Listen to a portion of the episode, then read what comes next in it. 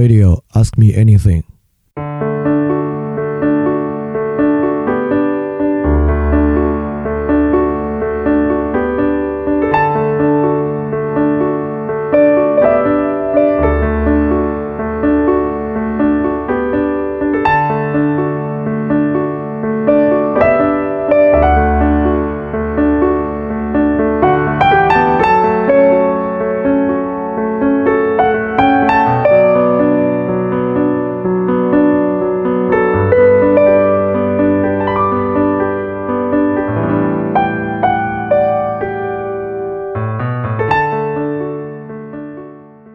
收听新一期的饭店问答。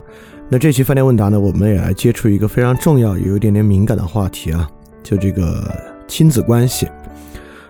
那么这个同学的问题是这样的，他说他他在某网站看到一个帖子，大概的意思是说，这个帖子的作者啊，经常跟父亲争吵，到很激烈的地方呢，他的父亲总是说我为你付出了这么多这么多，来来绑架他。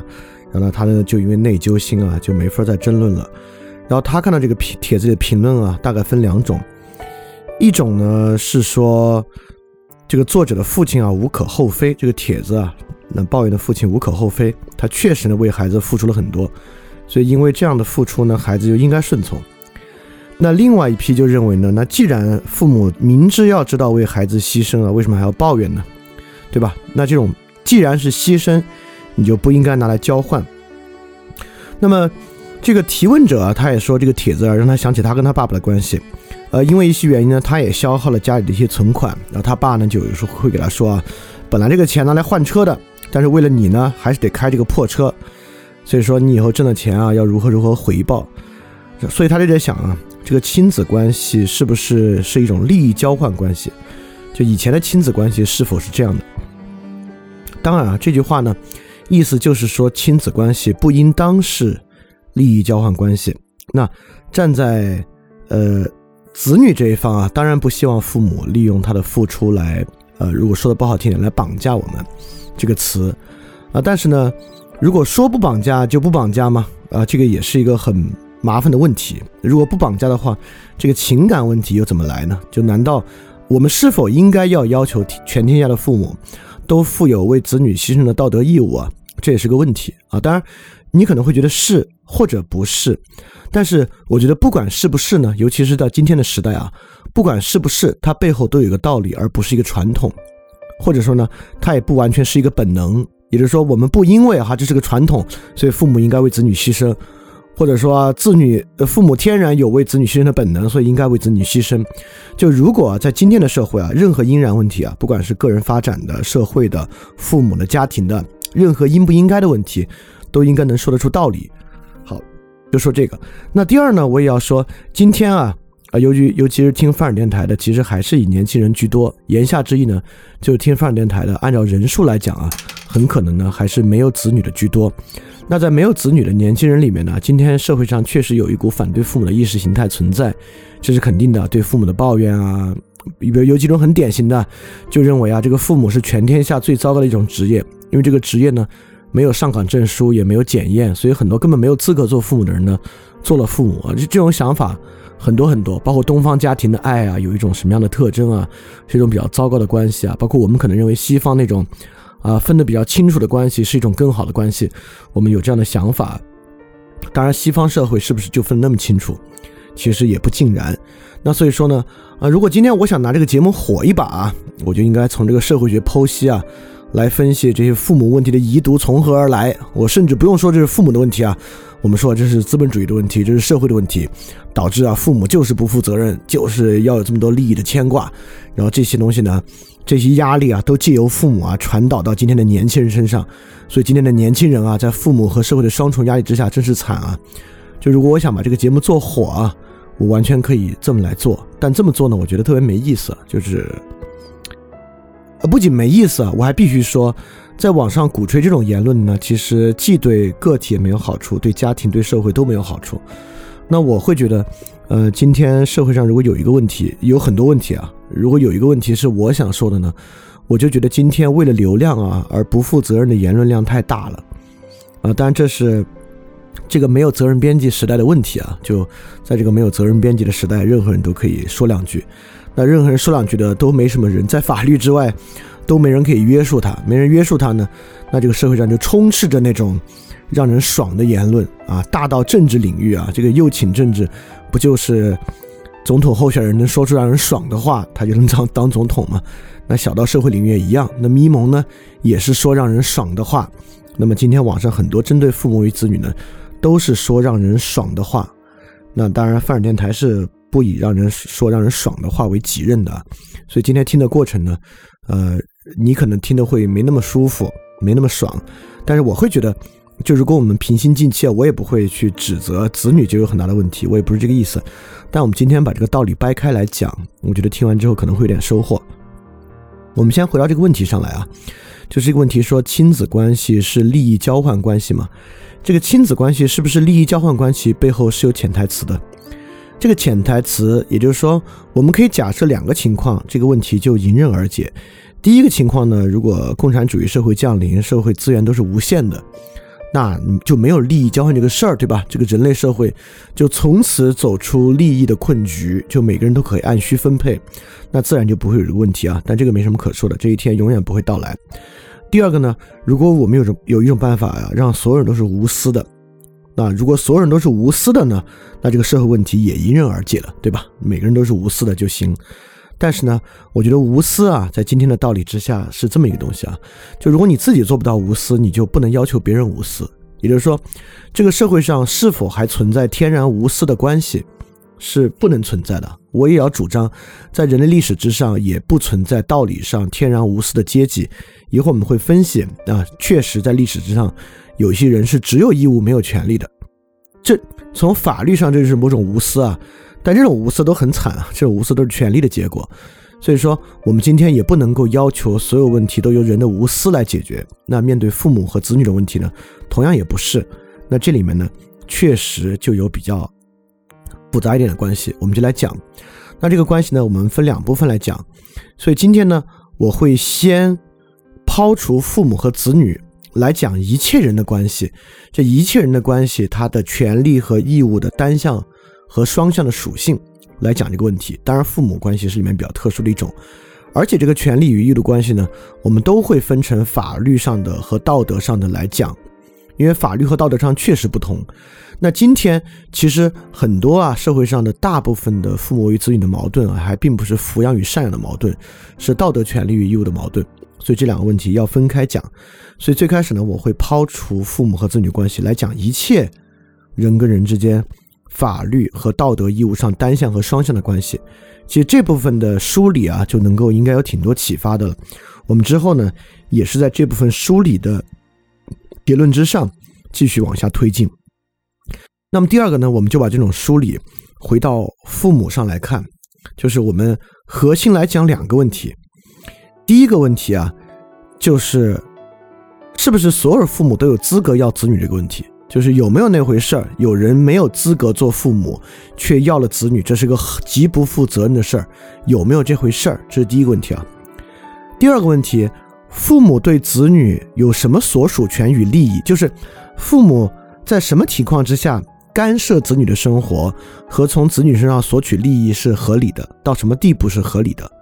好，因为这两个是今天核心的，对吧？不管是父母逼婚，父母强迫你学个什么玩意儿，啊，父母来决定你要不要留在哪个城市啊，这都是对你的干涉。那到这个问题之中呢，就是包括，呃，父母希望孩子能够顺从。包括父母给孩子说以后挣了钱要回报啊，这些都是父母对子女利益的求取。这个求取呢，在什么条件之下是合理的？好，我们就从这两部分来说。第一部分呢是不去谈父母和子女，在之外来谈。第二部分呢，我们回到父母和子女。好，我们先来谈第一部分，就是我们怎么来看待人与人的关系。那么，包括人与物的关系也是一样啊。那么，法律上是否存在某种单向关系呢？当然是有的，法律上有很多关系，所以不是一切关系呢都同时包含了对等的权利与义务，有很多关系呢是单向的，单向的权利或单向的义务。比如说单向权利的法律关系存在的，但今天会比较少一点。在过去可以蓄奴的时代，其实主人与奴隶之间在法律上是单纯的权利关系，也就是说，主人对奴隶呢是只有权利，奴隶的对主人呢是只有义务，因为主人甚至可以随意处置奴隶的性命，在很早的时候是这样的，对吧？那这个呢是一种单向关系。那今天的社会实际上也存在单向关系，就比如说赞助与打赏的关系。那比如说，我不是有一个赞助人吗？而且那个赞助人是一个特别好的赞助人，就他对我来讲，他也对我没有法律上的要求，他并不是说赞助我，我需要给予他经济回报，或者我需要完成什么 KPI，做多少节目啊，或者做到什么粉丝量，这就是一个纯粹的，我我我对他呢就并不负有义务，就只有他承诺给我的那部分赞助的权利。那同时，比如观众赞助和观众打赏我也一样，那并不因为这样的赞助和打赏，然后。我就对你们形成某种法律上的义务，就一定要回报什么什么东西，对吧？这是没有的，所以这是单向关系。那比如说我们养宠物，我们对宠物呢，其实也是一种单向的关系。那么你看，很多法律上单向的关系啊，在道德上呢是双向的关系。呃，这个是我要去区分的。比如说赞助和打赏，在道德上呢确实是一个双向的关系，即便主人和奴隶。那么，在古希腊时候，如果一个人太恶意对待自己的奴隶的，也会认为是有道德瑕疵的。那么，赞助和打赏也一样。就比如说啊，听众一边打赏我，我特别消极怠工。比如说我那个赞助人，他确实，比如他无条件赞助我，但是我特别消极怠工，我每个月拿他钱吃喝玩乐，什么也不做，那道德上呢也是有问题的。比如说，呃，听众赞助我，我在节目里大骂赞助的听众，假设是没道理的。责骂的话呢，这也是有道德上的问题的。所以说，很多法律上是单向的关系，在道德上未必是单向的关系，在道德上呢会形成双向的关系。啊，这个一会儿就要说到，这与父母和子女是大有不同的。所以说，我们一定要区分法律上和道德上的关系不是一一对应的。那么，道德上有没有单向的关系呢？其实，道德上单向关系也是有的。比如说，受害者对加害者，几乎在道德上呢就负某种单向的关系。虽然在法律上呢，他们也是有双向关系的，但道德上呢，比如受害者对加害者呢，就是某种单向的权利。比如说，一个人真的，呃，假设我我极大的伤害了一个人，那好像那个人在一段时期之内吧，怎么骂我，怎么责备我，怎么在道德上谴责我呢？其实都不过分，都能够得到大家的认可。这确实也是如此啊。所以这种补偿式的关系呢，是一种比较单向的关系。好，你看，这是道德的单向权利，那有没有道德的单向义务呢？是存在的。呃，这地方就比较重要了啊。我们来讲道德的单向义务，因为从道德单向义务之上，我们就要看出这个父母子女关系里面一个比较重要的向向度。那比如说我们养宠物，其实就是一个单向的道德义务。那比如说你养个猫。那猫对你好不好无所谓。假设你的猫脾气特坏，但你本质上呢也要对这个猫好。虽然从权利之上你是单向的权利，你可以任意处置这个猫，你给它吃了都行，对吧？你要觉得它太它太坏了，你给猫煮了吃了，在法律之上，至少在我们国家就没有立这种家用宠物保护法，那你吃你的猫是无所谓的。那么，但是在义务之上呢，我们也会觉得，哎呀，你都决定养这个猫呢，你就要对你的猫好，动物嘛。它又没有智商，对吧？即使你的猫啊，你这狗啊，它再坏，你呢也应该对它好啊。这是这确实，人是有对宠物的这种单向道德义务的。那你说对一个小婴儿呢，其实也一样。就比如说，我是一个医院这个保育的护士啊，那里面那些小孩，假设哭的特别厉害，你能不能说这个小孩比较乖，不怎么哭闹，我就多照顾他；那个小孩不乖。哭闹的特别厉害，我就冷落他，我就不给他吃，也不行，对吧？对于所有孩子呢，你都有单向的义务啊。这个时候我们就可以看出啊，单向道德义务呢，一般出现在能力相当不对等的情况之下。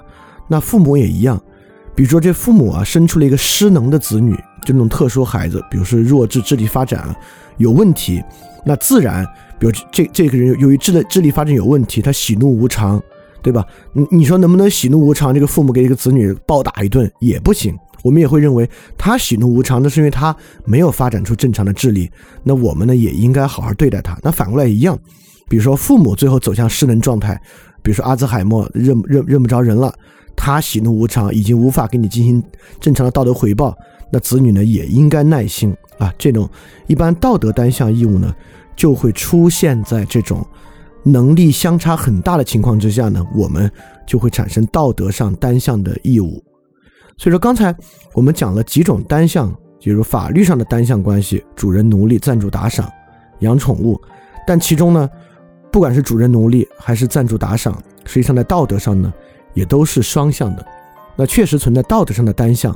那比如说，尤其是道德的单向义务，一般呢就处理就出现在这个能力相差极大的情况之下。那能力高的对能力低的呢，就有单向的道德义务。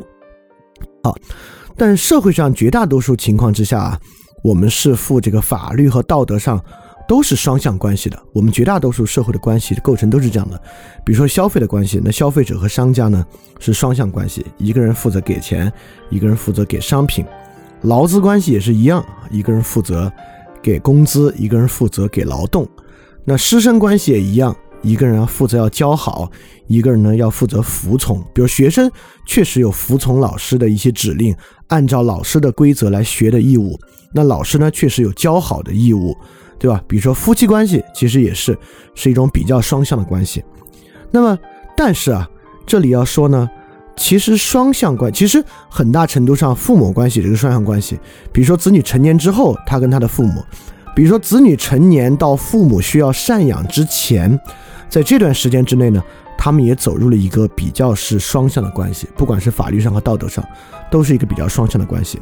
但是呢，双向关系啊。也不是完全平衡的关系，双向关系啊，一般都有一个偏向。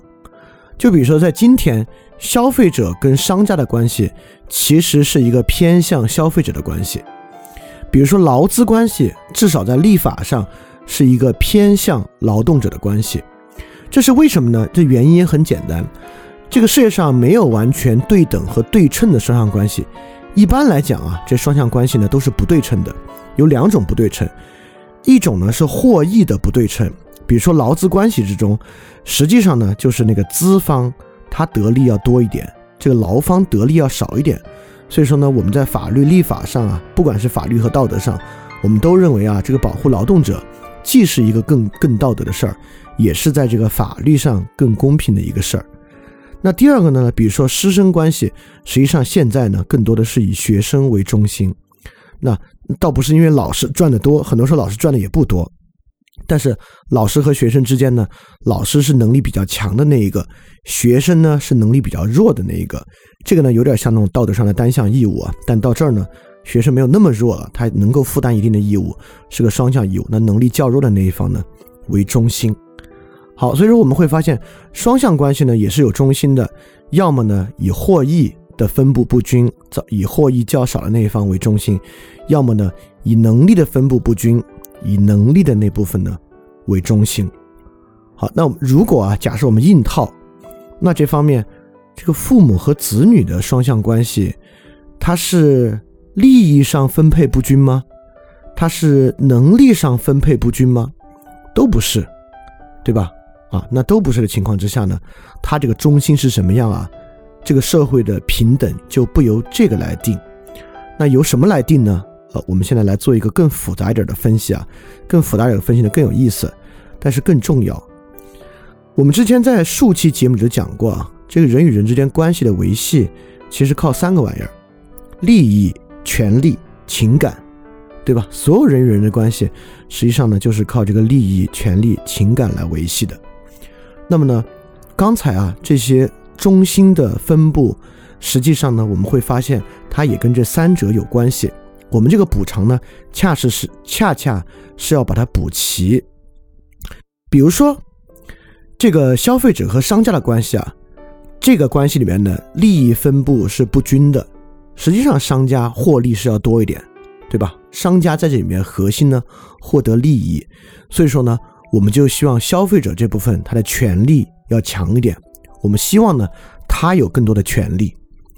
那么师生关系呢就不一样，师生关系老师比学生强，所以在这组关系里面呢，老师的权利感要强一点。实际上学生呢是要去服从老师的。所以说在这个基础之上呢，我们就希望学生在利益，不管是知识的利益上面，呃他的获得或者权或者情感之上，比如老师就是要多照顾照顾学生的情感。今天就是这样啊，如果老师侮辱学生呢，是不可以的。过去是可以，那是一会儿我们来说啊，这是个人主义的原因。所以说，双向关系以什么为中心呢？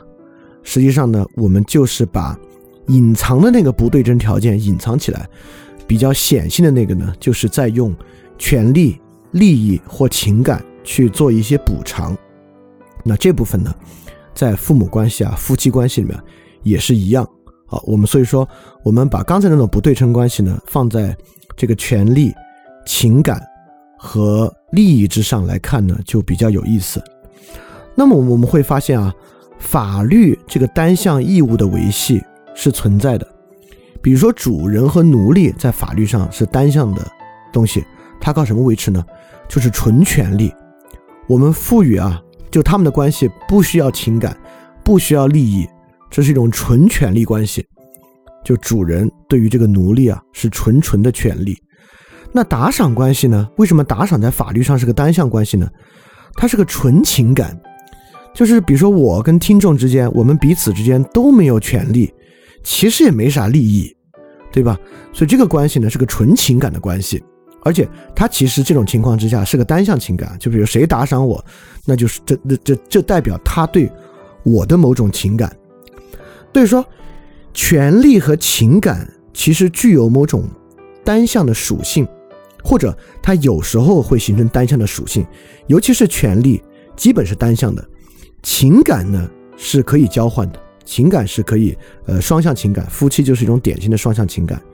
利益呢，当然也有单向的利益，但是呢，一般利益啊是最容易来做调和的，就是一组不对称的权利关系呢，可以拿利益调和。一组一组不对称的情感关系呢，我们也可以拿利益调和；一组不对称的利益关系都可以用利益来调和，对吧？所以利益呢，尤其是一个陌生人社会啊，也或者尤其是一个分工社会，那利益呢，就是人与人维系很重的、很重要的一个调和剂。好，这是我们说的法律的单向义务啊。道德呢，也有单向义务。道德单向义务啊，我们就说了，刚才有哪种呢？我们对宠物。保育的人对小孩儿，父母对子女，父母对很小很小的子女，或者父母对失能子女，子女对失能父母，这些呢都是道德上的单向义务。道德上的单向义务是怎么维系的呢？其实道德上的单向义务是权利和情感合一的。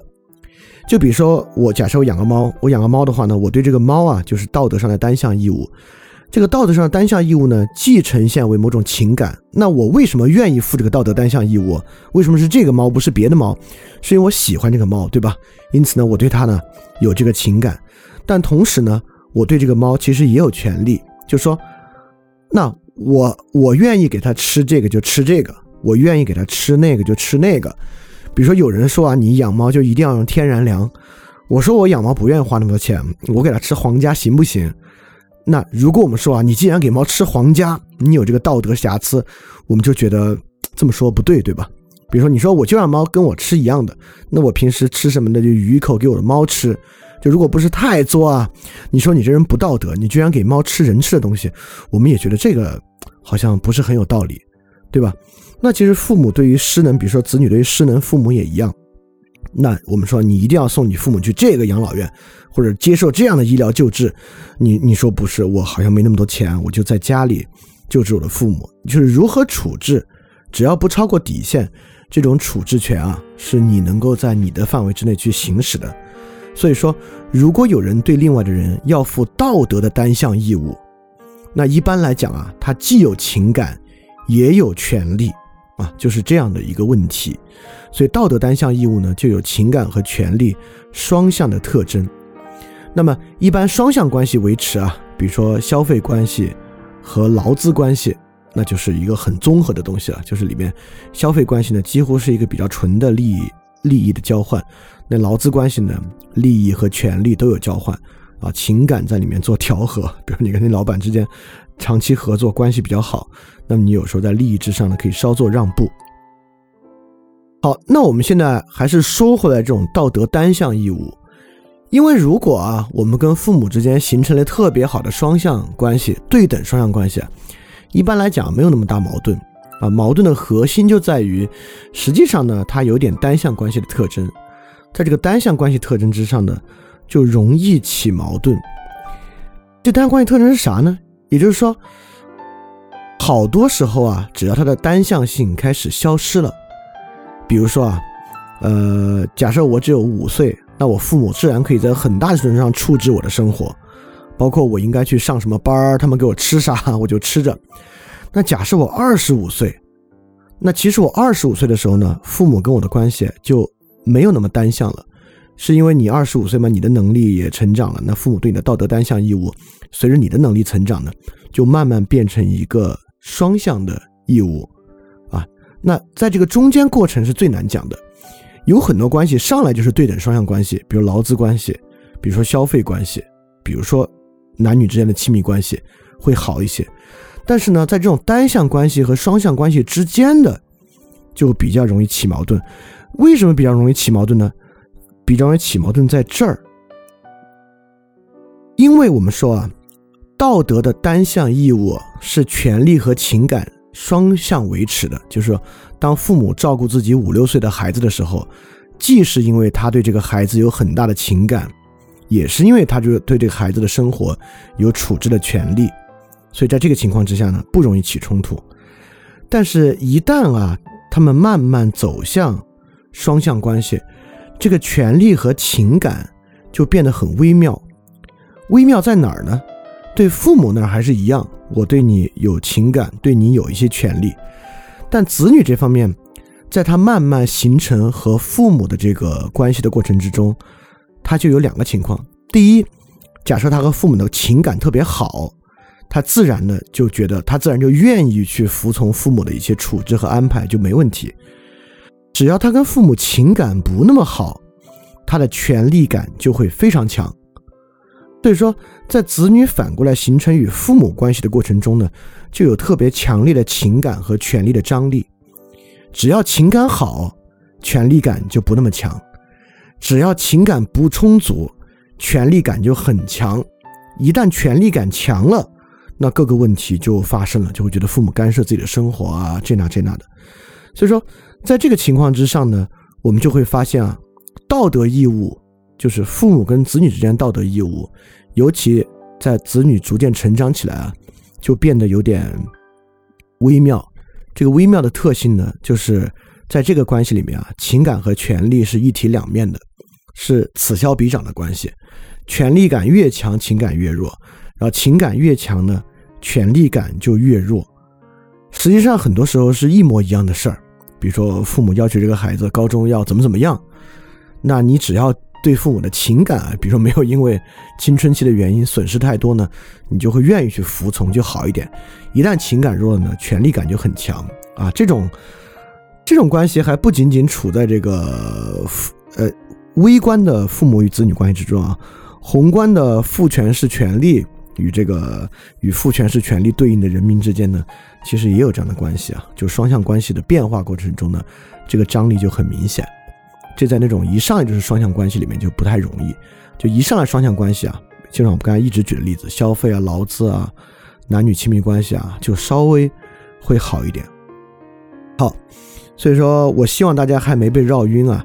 那即使刚才讲的这些东西，你还没有，因为刚才有很多种错综复杂的类型嘛，这些类型可能听到这儿呢，你还没有完全 get 到，但没关系啊，你就知道。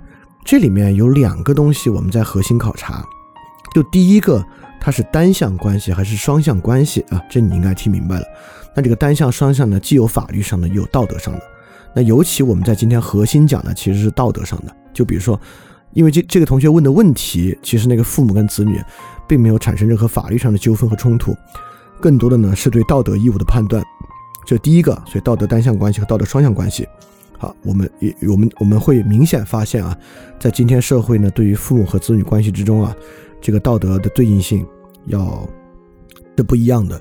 比如说啊，因为这个同学也问过去的社会什么样，那我就要说，过去的社会主要是你子是以子女的道德服从为主的，就子女的道德义务要强得多，啊，尤其比如尤其是中国古典社会强调孝德的社会，就强调孝的社会呢，其实对于父对于子女向父母尽道德义务的要求就非常非常强。今天实际上就要我说啊，是逆转过来的社会。今天对于父母对子女的道德义务要求呢要强一点，这个我们一会儿去说。所以说呢，道德的单向和道德的双向是我们今天想说的第一个维度。那今天的第二个维度呢，就是不管是道德还是法律上的单向双向，它中间呢其实是用一些东西去配平的。用什么配平的呢？就是权利、情感和利益。就权利、情感、利益是这个人与人之间关系最后配平的一点。总的来说，如果我们有一个平等的关系啊，它就是权利、情感、利益这三者配平的。一个极其不平等的关系，比如说主人跟奴隶的关系，那在这三点之上都是极其不平等的。所以说，当我们说父母与子女关系应该怎么样，最后呢，其实我们就是想办法在权利、呃利益和情感之上把它配平，只要配平了呢就行。像我们刚才举的例子啊，就只要双方的情感投入特别是多。那即使权力之上不平等呢，也可以用情感去配平，对吧？这就是一个。那我们就说，一旦情感缺失呢，权力感就会很强很强。就是说，如一旦情感缺失呢，就配不平，就这么一回事儿。所以说呢，我们接下来主要就在考察单双向义务和如何用情感、权利、利益去进行一个配平的一个问题。好，那我们就回到这个父母跟子女的关系之中，我们不说吗？我们核心回答两个问题：第一。没有做好准备的父母应不应该受谴责？有没有这回事儿？就是这个社会上有很多不负责任的父母，他们根本没做好准备就要孩子。第二，就是父母对子女的这种所属和对子女利益的要求，到什么地方是合理的？好，我们来看第一个，就这个世界上存不存在不合格的父母这回事儿？就有没有父母是没有资格要孩子的？那我们就要看，在法律之上，我们会不会有父母是没有资格要孩子的？不同国家呢，呃，立法的状况不一样。但是一般来讲啊，我们对于立法无法要孩子啊，还是靠那种很恶性的犯罪和恶习来的。比如说那种戒毒还未完成的，那是过不了产检，是要不了孩子的。但一般来讲，比如我们会不会画一条画一条贫困线，让？呃，年收入低于多少的人就不允许要孩子，你听着也不太舒服，对吧？也就是说呢，我们一般不这么做。那为什么我们我们不立法要让父母参加一个什么综合综合能力测试？我们发现耐心不够的父母呢，不应该要孩子呢，对吧？我们也没这么做。为什么没这么做呢？我们就要说啊，这个父母合不合格是从哪个角度来讲的？父母合不合格，当然是从孩子的功利角度来讲的。这个父母不合格呢，自然对孩子有害。对孩子有害呢，其实有很多害处。第一啊，今天你说有没有人抱怨自己父母财产不够多？那肯定是有。那第二呢，比如说父母有遗传病遗传给孩子，那这孩子先天心脏病，那自然要受很多苦。那这个苦难从哪儿来的呢？其实也是从父母那儿来的，对吧？那第三，比如说父母的性格有问题。啊，让这个孩子呢，就从小受到不好的对待，对孩子有没有害？也有害。那为什么我们判断不一样呢？一般啊，我们在判断是不是故意的，对吧？我们会觉得这个先天遗传病啊，好像这个父母不是故意得病的。但这里面也有两者啊，有两种，一种是父母明知自己有先天遗传病还要生孩子，是不是一种不负责任？那一般来讲，我们觉得好像不是，对吧？即便父母知道自己有。遗传性心脏病，但还是生孩子，我们我们一般也不觉得这这人的道德水平就有多差。事实上，因为他有先天性遗传病，就剥夺他要孩子的这个条件，好像有点奇怪。就比如说有一个很明确的，就艾滋病父母有没有权利要孩子？因为这个母婴传播是很容易的，在艾滋病传播途径之中。但我们觉得，即便这个父母得了艾滋病，因为我们也知道这艾滋病病症啊，除非是这个血液。医用血液传播啊，不然不然来讲，这个艾滋病基本上是个道德病，某种程度上是个道德病，因为它本身的其他传播途径一般是毒品传播或性传播嘛，所以得得艾滋病的人一般对我们来讲也会有一些道德上的瑕疵，一般社会来看。但是艾滋病父母有没有要子女的权利呢？其实你扪心自问，你觉得可能也有。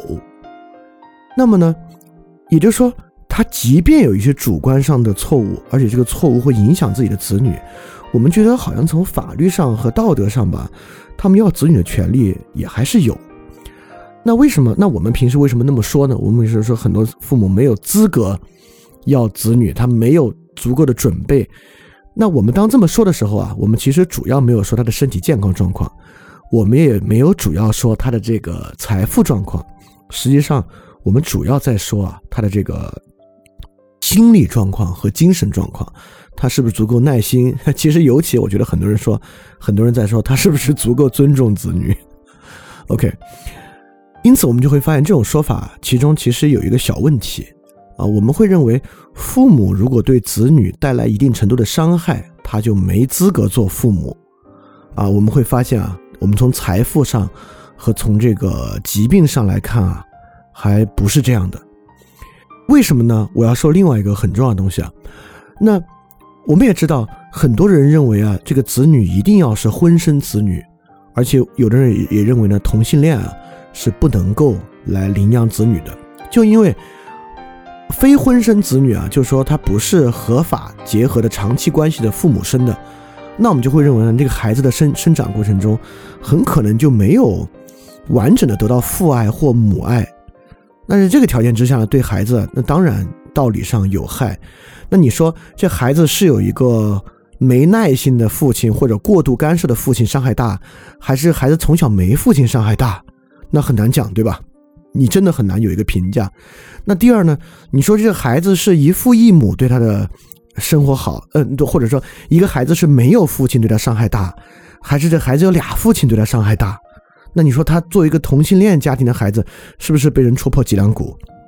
因此呢，他同性恋不应该领养孩子，其实也不是，对吧？如果非这么说，你说那也是这些人都不应该有孩子。那你说父母离婚是不是有个年龄条件？这父母是不是一定要孩子长到一定条件才离婚？因为比如说这个孩子四五岁，父母就离婚，那是不是对这个孩子影响很大呢？这孩子的成长过程中，不管孩子选择跟爸还是跟妈，那都没有平时日常父母的照顾。那你说双职工家庭，孩子托付给爷爷奶奶照顾，那是不是有问题呢？对吧？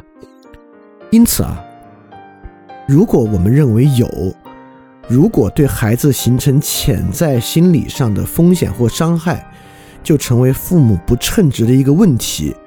那双职工、早年离婚、非婚生、同性恋领养，就都可能出现问题。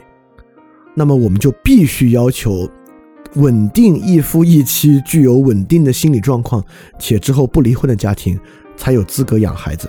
反过来想，明显不是，对吧？我们其实认为呢，同性恋父母也有权利领养孩子，那非婚生父母呢？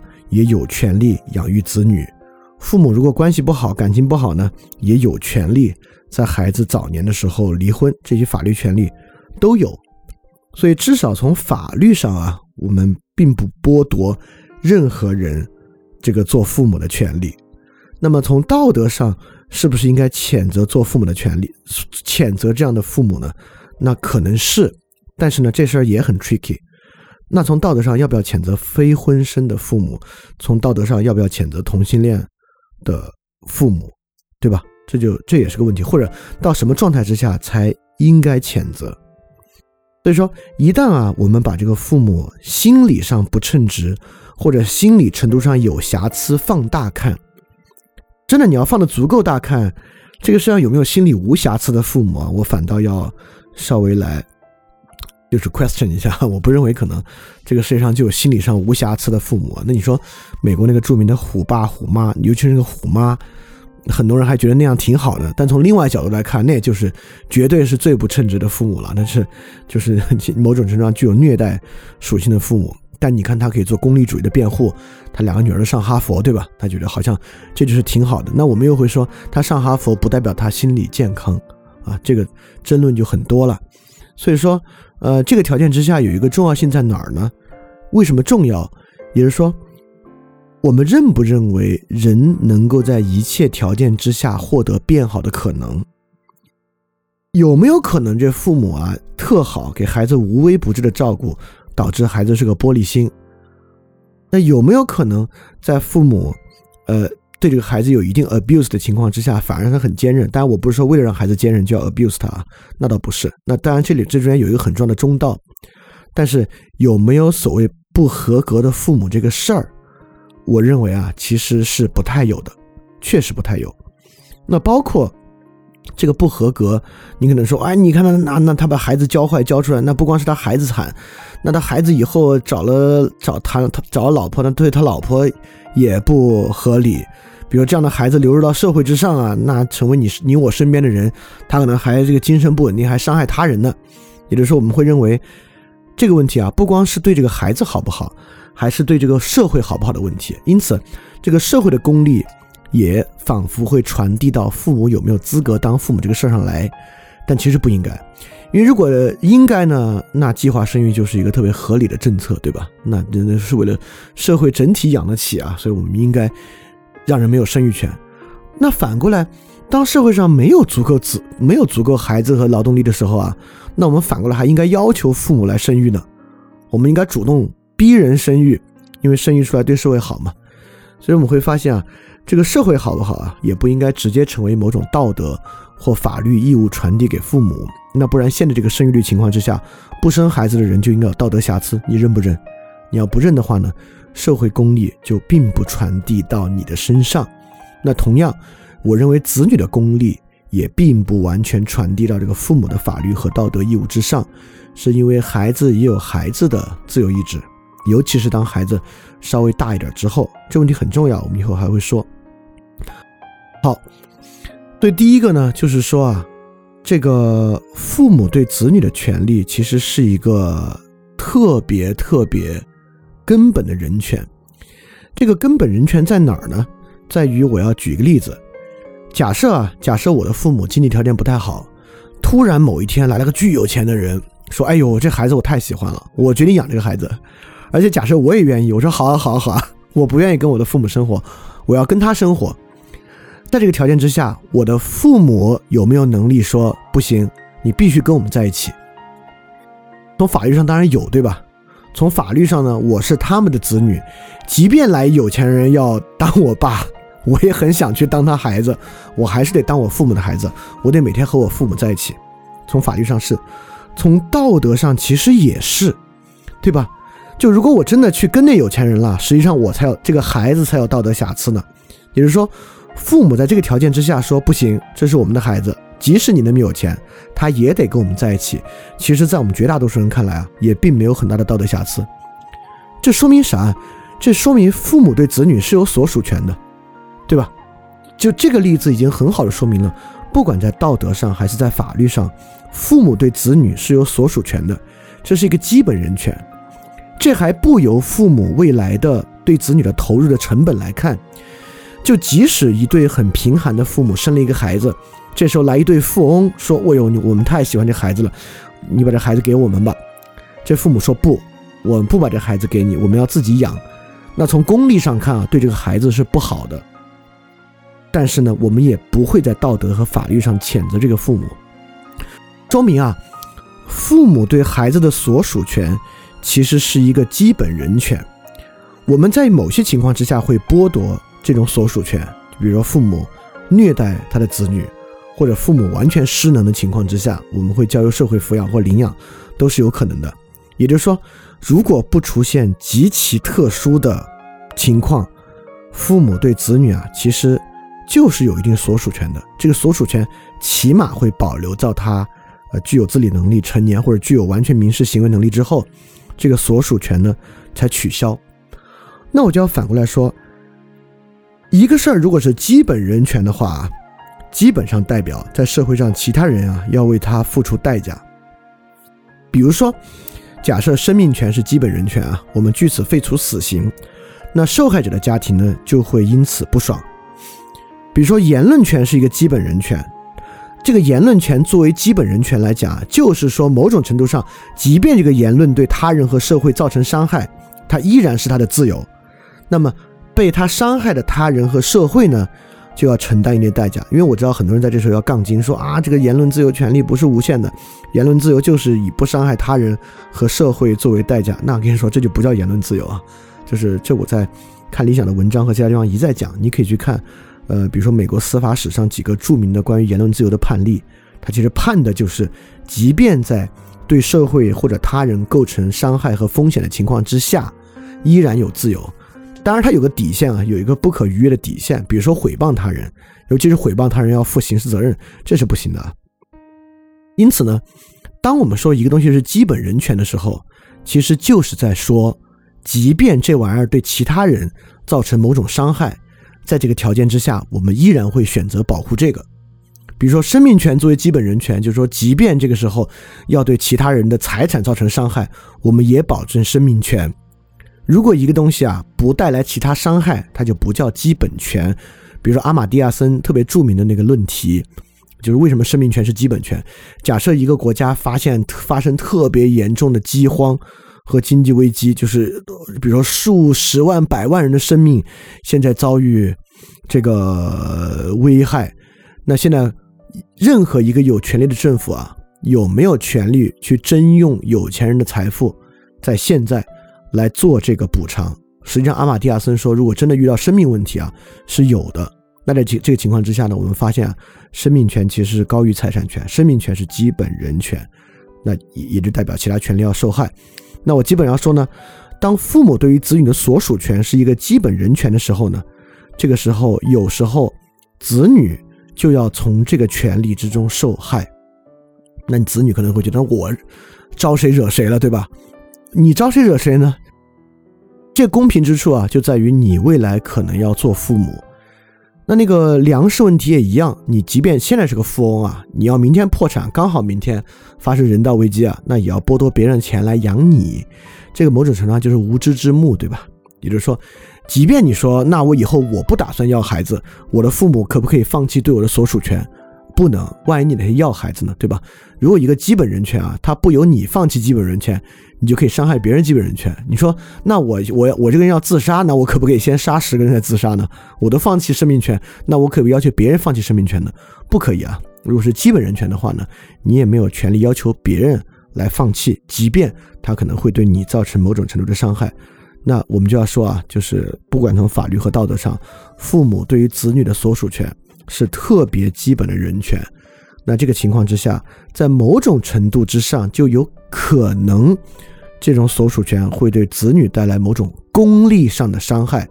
这不是说权利上的伤害和情感上的伤害，我们现在至少只能承认它会带来某种利益上的伤害。好，这是第一个很重要的一点啊。第二个呢？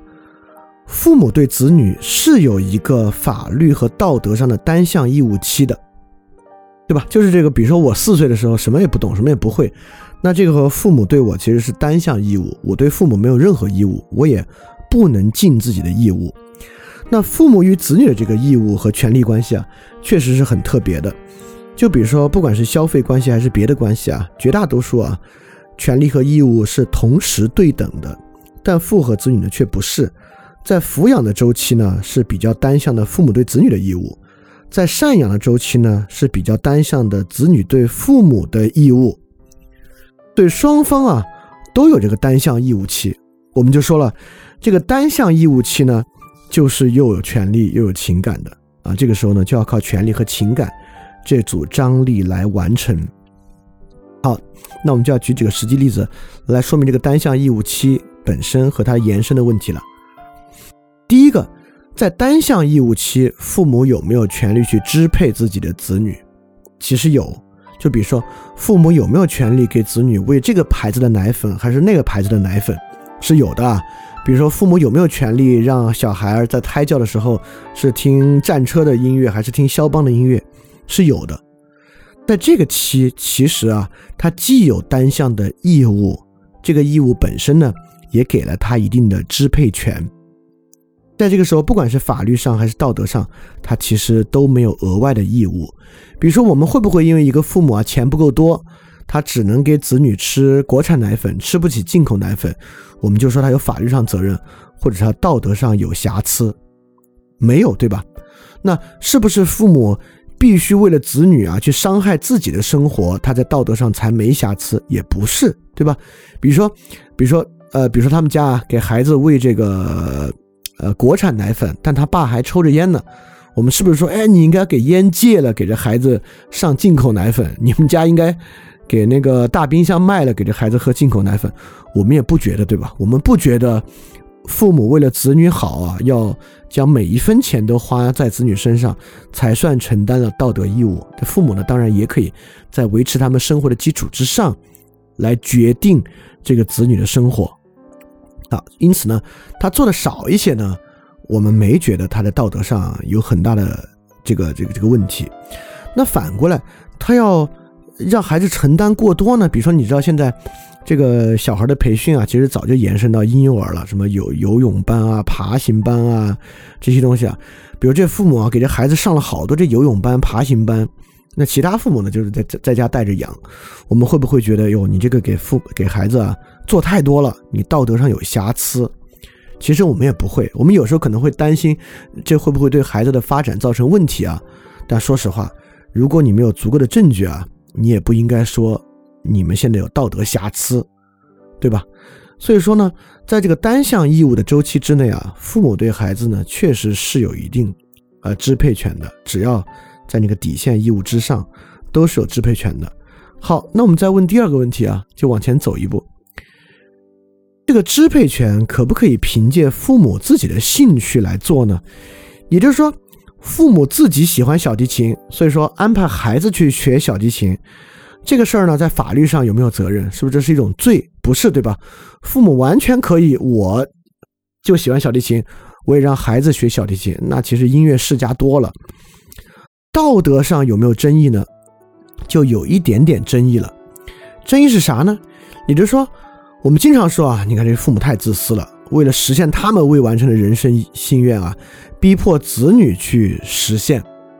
好，这跟第一个吃奶粉啊，那个爬行班、游泳班的区别在哪儿？也就是说，在吃奶粉啊、爬行班、游泳班之上，我们认为呢，有一个孩子客观的功利，只要他没给孩子健康造成巨大的风险和巨大的损害，他在道德上都没责任。就这个时候，他只要维持住了这样的成长，其实就 OK。那第二个兴趣的问题，其实你说他逼孩子学小提琴，给孩子造成某种客观上的伤害没有？比如这孩子就想学钢琴，但就没学钢琴，就学成小提琴了，这孩子客观上受了很大的损害吗？其实没有。这个时候为什么会有一点点道德争议呢？是由某种孩子上主观上的好，就说。孩子啊，自己有一个兴趣，有一种主观上的功利，父母把自己的兴趣加给孩子呢，就损害了这种主观上的功利。为什么是有瑕疵呢？是因为其实我们也知道啊，绝大多数小孩啊，其实小时候没有什么他自己的兴趣和愿望。别说小时候了，绝大多数人到二三十岁，你要说他真有一个什么人生愿望想干嘛，其实也说不太出来。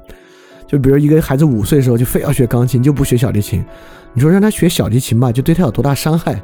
是不是就浪费了一个伟大的钢琴家？其实好像也说不太上。就父母把自己的兴趣加给孩子啊多了，卡夫卡、维特根斯坦都是这样的，但最后不也都自己活出了自己的生活吗？所以小时候啊，父母逼孩子学个啥，你说这是有多大的道德争议啊？你说这父母真是坏人啊，竟然让孩子学小提琴。其实也说不上，或者说有没有哪个父母真正有纯粹尊重孩子兴趣这回事儿？那如果要尊重孩子兴趣，是不是得让他试过全世界所有的东西？那假设这是个音乐世家，那从小孩子耳濡目染，自然是乐器音乐比较多，他最后去学音乐的可能性就是大。你说这父母要是体育之家，那让孩子去玩体育的可能性确实就是要大一些。对吧？那所以说，在这个情况之下呢，你说父母有多大的道德义务呢？其实也不是。这个人啊，按照自己的禀赋和兴趣传递一部分到孩子身上呢，其实也挺正常。所以这部分的所属呢，也没有问题。那我们再往前进一步，父母凭利益做的决定有没有问题？比如说，一个家庭就是钱不够，他没有办法负担子女上大学的钱。啊，他就是提供不了了，所以这个子女呢，要么就，要么就去贷款，要么就上不了大学，或者比如呃，比如以前家里有好几个孩子，就只能负担一个孩子上大学，那这个时候呢，这是不是一种法律上的罪？不是。这是不是有特别大的道德瑕疵？就是你们竟然没有挣挣到足够的钱，让子女上大学，这个子女本人肯定很不爽啊！这毫无疑问，就谁要落在这个家庭，比如成绩特好，就是因为钱不够上不了大学，那这都那子女本身肯定都很难过，都会怪父母，这肯定。但是我们作为旁人来看，我们觉不觉得这个父母有特别大道德瑕疵？其实也还好，对吧？因为我们知道这个社会啊的。利益分配，这不是由人的努力来决定，呃，不完全由人的努力决定啊。假设他的父母没有游手好闲，在家喝酒酗酒，导致没有足够的钱供子女上学呢，我们一般也不觉得工薪家庭可能最后确实供不起子女上大学是个多大的道德问题，我们也没有这样的问题。所以说，呃，其实我们也知道，这都还是好。比如我们说九年义务教育啊。很多农村啊，就更穷的农村，现在当然希望没有这样的农村了。之前也有，比如农忙时节，那就为了让家里能把这个农忙时节忙过去，需让需要让孩子旷课半大半个月、一个月的时间，去帮家里做农活。这当然是为了维护家里的利益，在损害这个孩子的利益。那你们我们说这事儿是不是有特别大的道德负担啊？这个父母竟然让孩子旷课大半个月去帮家里做农活，这事儿是不是是这个道德上的坏人？其实也不是，对吧？所以说呢，我们今天一一今天一般有一个想法啊，就如果子如果父母没有完全遵从子女的意志，没有完全按照子女的利益去行动呢，好像就有特别大的这个道德瑕疵。当我们退回到具体的例子上来看，我们却发现呢，其实不是。当然啊。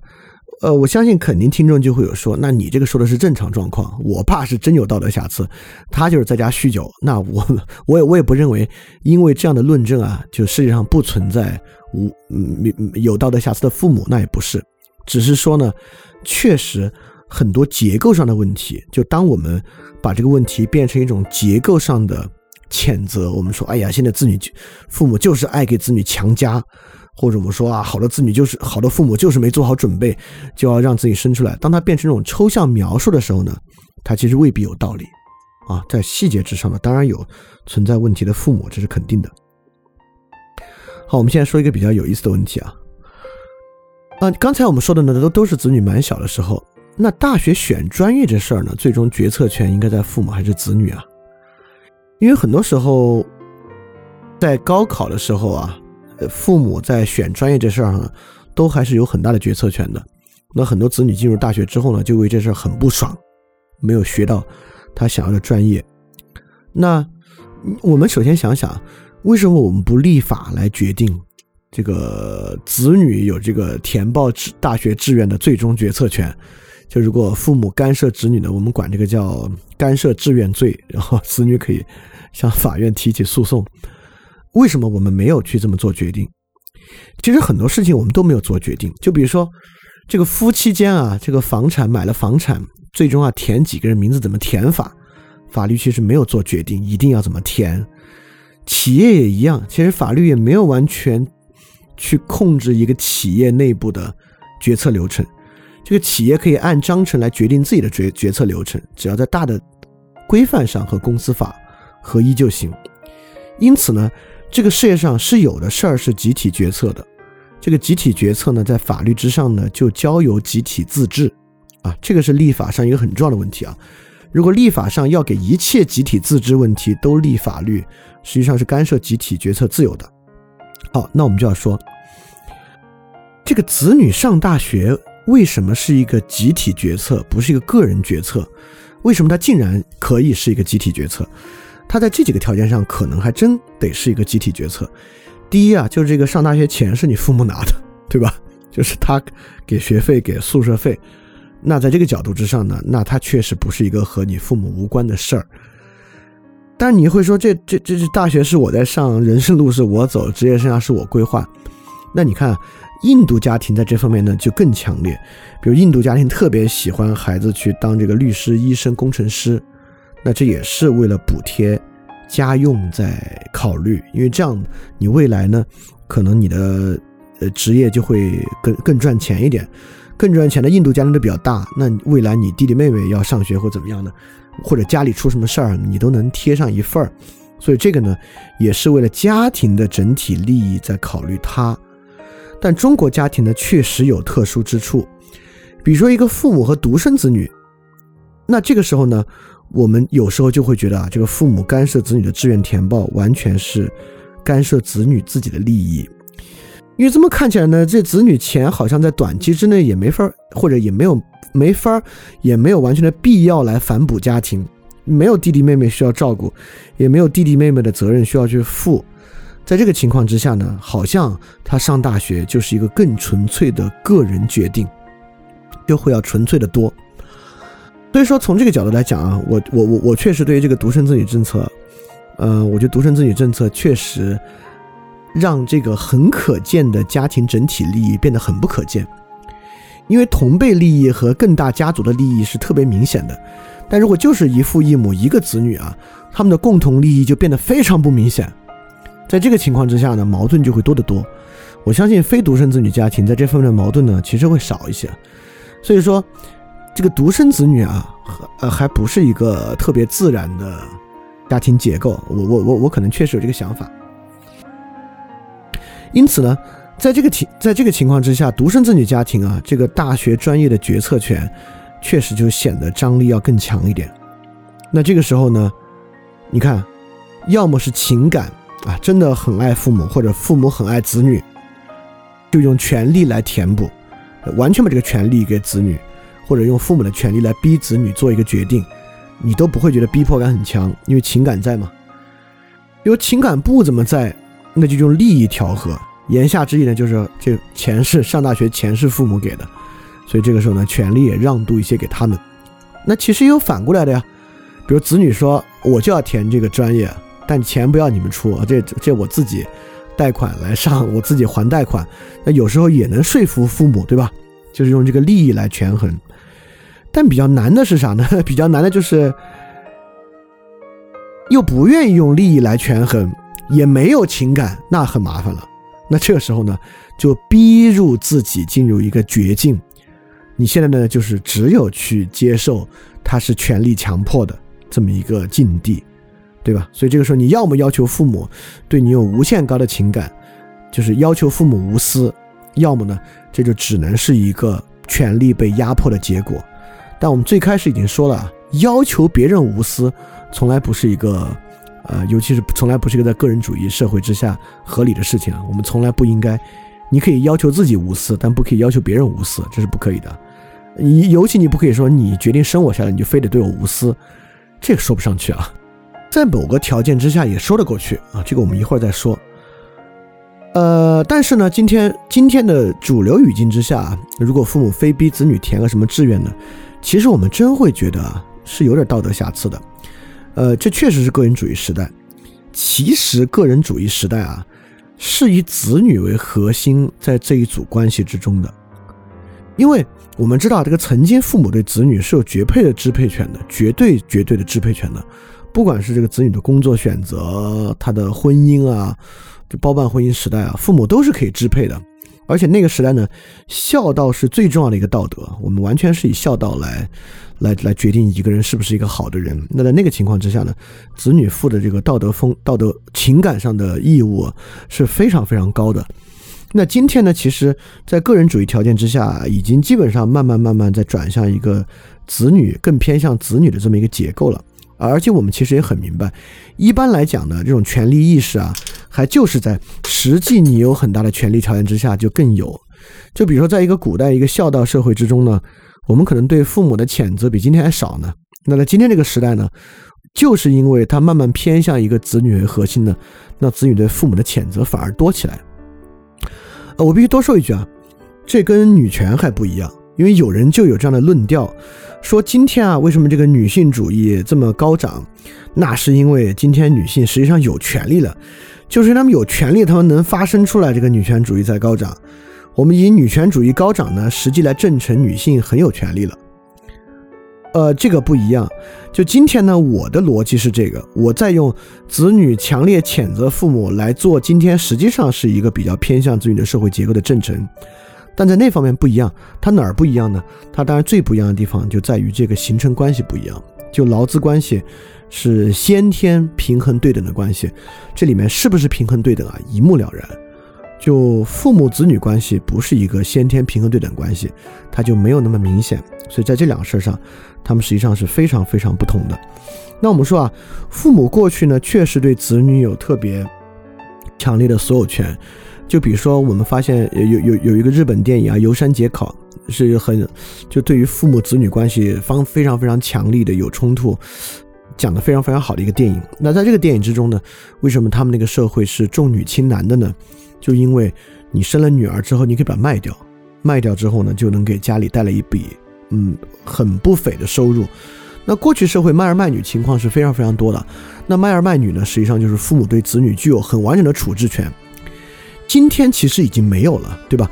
今天父母虽然对于自己的子女有某有某种所属权，就别人来要他，即使子女也同意要跟那个人走，你还可以保留你的子女和和你在一起。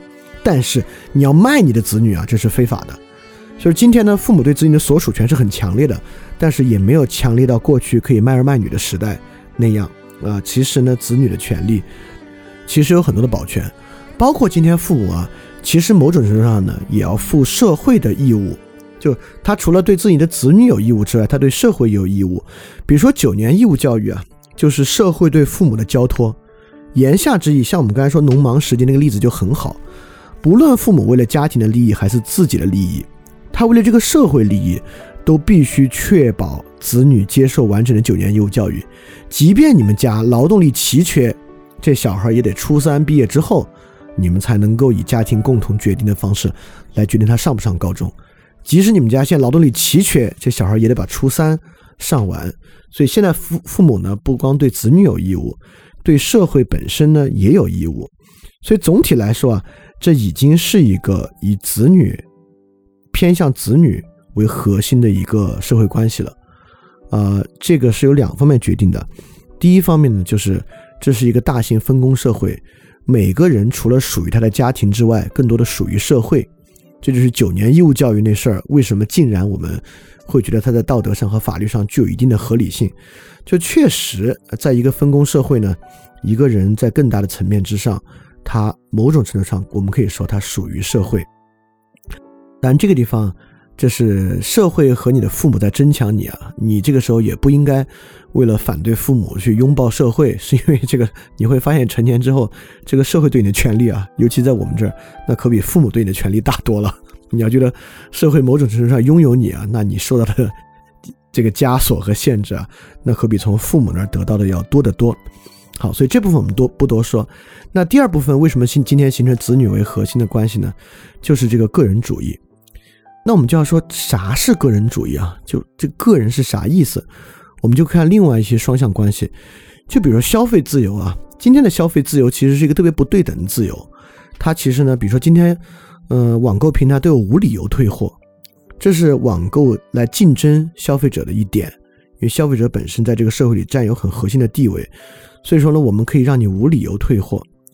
那包括劳资自由也一样。你说劳资自由是保护劳动者的权利和他的实际利益，也不一定。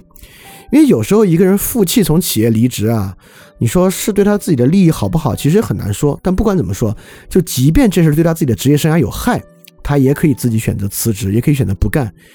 也就是说呢，今天不管是消费自由还是劳资自由啊，其实这个自由，我们很多程度上这个个人主义。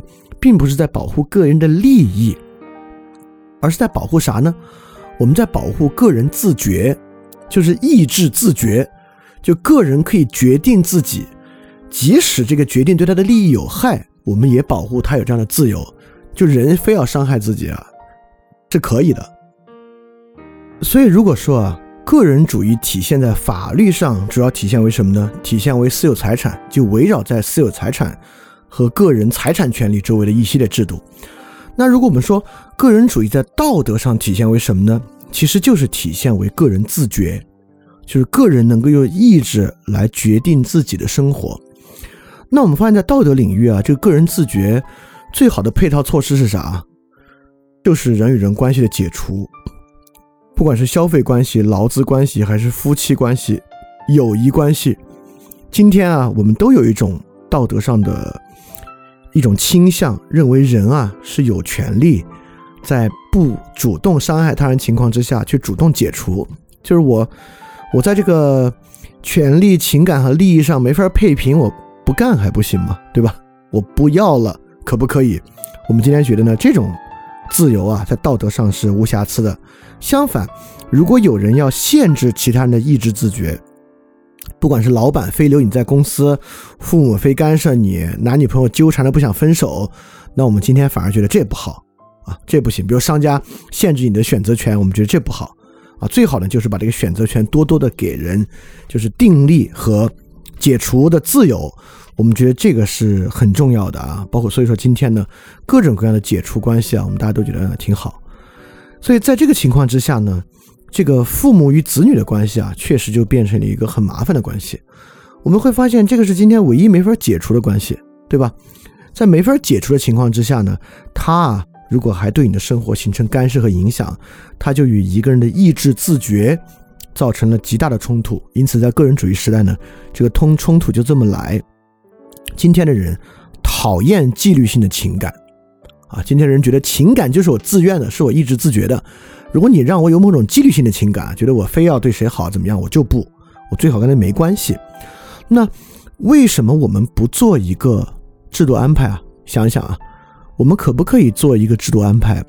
每个人到十八岁或十六岁的时候，父母与子女的关系自动解除，就类似离婚一样，这个子女给一笔钱或者怎么样，或者背一笔债或怎么样，反正父母的养老呢用税务来付，就每个人背一养老税。然后由政府来开支养老，就每个人解除养老义务，就十六岁、十八岁自动解除父母关系，或者有机会像离婚一样解除这个关系，行不行？我们为什么不这样？啊，不这样呢？其实在我看来，也有一个特别特别重要的原因。婚姻是可以这样的，就离了婚，呃，结了婚可以离婚，但父母关系为什么没有这种父母关系解除法？就是因为。子女关系和婚姻关系啊，是一个很不一样的。婚姻的结合是一个意志自觉的产物，离婚也是一个意志自觉的产物。在这个角度之上呢，它是对称的。因此呢，在你婚姻的时候许下承诺，在离婚的时候呢，打破开这个承诺，这是一个对称关系。但子女关系不一样，就我们每个子女是被抛到这个世界上来的嘛。你被抛来之后呢，实际上这个你并不是答应要来这个世界上才来的，所以说呢，最后在解除时候的意志自觉没有最开始组成家庭的意志自觉作为前期条件。当然，我知道很多人啊会把这个认为是另外一种更强烈的，就说对啊，那更应该可以解除啊，对吧？最开始我都没有承诺，这是父母要要我，又不是我要我父母。所以，为什么我在成年的时候没有一个选择权？是不是要要这个父母呢？这本身又不是我想要的，对吧？尤其是在这个情感利益配不平，就觉得这个父母与子女关系仅仅留下权利和这种纪律性情感的时候啊，人越发的想，如果有机会能解除这个关系，我宁愿多交点税都行，对吧？宁愿大家都交点税，只只要谁跟父母解除了关系，就多交税。这个呢？我这么说出来，可能很多人就会觉得，那这是个好的法律安排，应该这么来做。那这个问题是什么呢？这个问题就是啊，婚姻的结合是两个人意志自觉的产物，所以两个人在这段关系里呢，就都有义务。那最后离婚的时候呢，可以按照过去这个双向的对称义务来分配权责。那如果啊，家庭关系可以自由解体。而家庭关系的订立呢，又是以父母的单向承诺作为开始的。那假设这个家庭是可以分拆的，那我跟你说啊，父母从两三岁开始就要顶着这个孩子十六、十八岁要分拆家庭的危机对待，他就越发成为一个单向义务。也就是说，我们靠这个就其实解除了一个被抛到世界上的孩子对父母的情感义务，那这个就越是一个道德上的单向关系。我们最开始其实分析了。道德单向关系是以什么为代价呢？道德单向关系啊，是以处置权作为代价的。他如果越是如此，实际上在你十六岁、十八岁之前，你父母对你生活的处置权就会越强，就会强到在你决定要跟你父母订立这个稳定的家庭关系之前啊，你父母几乎可以决定你生活的一切。在那个条件之下，他即使没那么爱你，没那么对你好，他自己的那个道德负担也会小很多。就反正孩子可能十六岁、十八岁就跟我们没关系了，最后反正我们拿社会上那笔钱，对吧？就因为最开始他就是一个单向关系，如果他最后还可以自由解体的话，就没有类似于赡养和抚养的对称性。这个对称性，这个长期对称性一拿掉啊，他就更单向了。它更单向呢，那在你们十六岁之前啊，这个父母确实就有更大的处置权对你的生活，这就会更麻烦。所以我会觉得，即便你可能这么想啊，我也不认为这是一个好的制度安排。这个制度安排呢？就会带来这种父母与子女关系，就是彻底的异化。所以说，在这个条件之下，父母与子女的关系呢，确实是个人主义极度追求意志自觉时代一个很特别的关系。当然，其实男女之间的亲密关系也是，因为呃，就如果比较传统啊，就比比如说，即便是我，我还是认为两个人形成了某种承诺之后啊。打破这个承诺这个事儿是有道德负担的。我知道今天有人是不认为分手有道德负担的，就是反正没感情就分呗。那我会认为这个承诺本身呢，它不是一个个人主义、意志自觉的承诺。你做了这个承诺呢，你在解除这个承诺呢，本身就有很大的道德瑕疵。就即便你如果你如果你这么想的话，那这个男女亲密关系也在个人主义时代很特殊，它形成某种不可抑制自觉的特点，就它形成某种纪纪律性的情感吧。那如果极度追求纪律情感，假设你认为男女关系也是可以自由解除的，没有道德负担的，那在这个情况之下呢，父母关系确实就很特别很特别了，它就形成了，那父母关系就会与个人主义社会形成强烈的矛盾和冲突。当然，这就是呈现为今天的状态。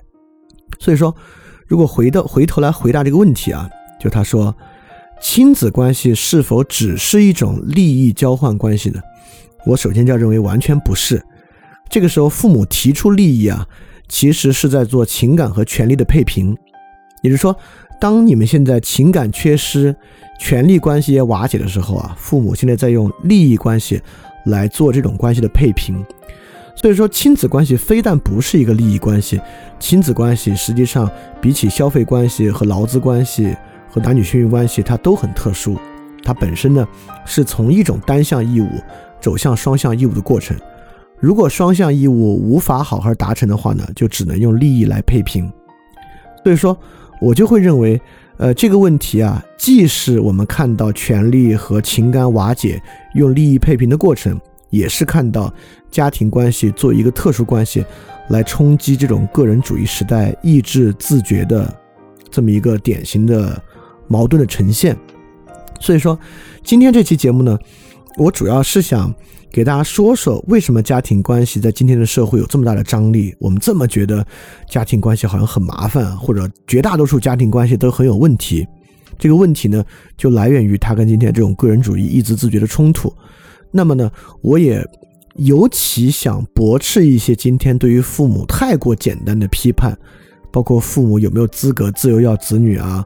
包括父母对子女的生活有没有处置权？父母对子女有没有某种意义上的所有权？那我想说的是有的啊。